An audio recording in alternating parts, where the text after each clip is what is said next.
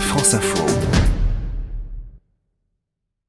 Bonjour Isabelle Autissier. Bonjour. La présidente du WWF. On vous retrouve tout l'été sur France Info pour nous indiquer vos bons choix pour la planète. Et aujourd'hui, je suis avec Jeanne, 13 ans, et Chloé, 14 ans, à qui vous conseillez de faire une randonnée responsable. Mais qu'est-ce que c'est qu'une randonnée responsable?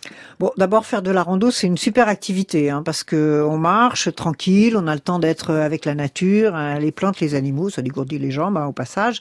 Euh, alors Qu'est-ce que c'est qu'une randonnée responsable? Ben, Il faut que, une fois que vous êtes passé, personne ne sait que vous êtes passé. Vous n'avez laissé aucune trace, un peu comme un oiseau dans le ciel. Une fois que l'oiseau est passé, ben, il n'y a pas de trace derrière. Donc c'est ça qu'il faut faire. Alors, qu'est-ce qu'il faut faire concrètement, euh, ben déjà, il vaut mieux suivre les sentiers euh, qui sont aménagés, qui sont balisés, parce que ça évite euh, d'écraser des plantes. Certaines sont des plantes rares. Euh, ça évite d'aller déranger des animaux qui peut-être sont des oiseaux en train de couver. Ou ce qu'il faut faire aussi, c'est qu'il faut pas crier, il faut pas parler trop fort, surtout si on veut voir les animaux, hein, sinon ils vous entendent venir et puis ils vont se cacher. Il faut bien sûr pas jeter ses déchets, mais ça c'est une, euh, c'est, la base. C'est la base quand même. Hein. Euh, alors attention, pas trop approcher les animaux. Les animaux sauvages, ils ont quand même un peu peur de l'homme. Et puis, si on cueille des fleurs, bah faut en cueillir juste une petite poignée. Hein. Alors vous avez parlé des animaux justement. Nos jeunes auditrices, elles vous disent qu'elles aiment faire elles en randonnée.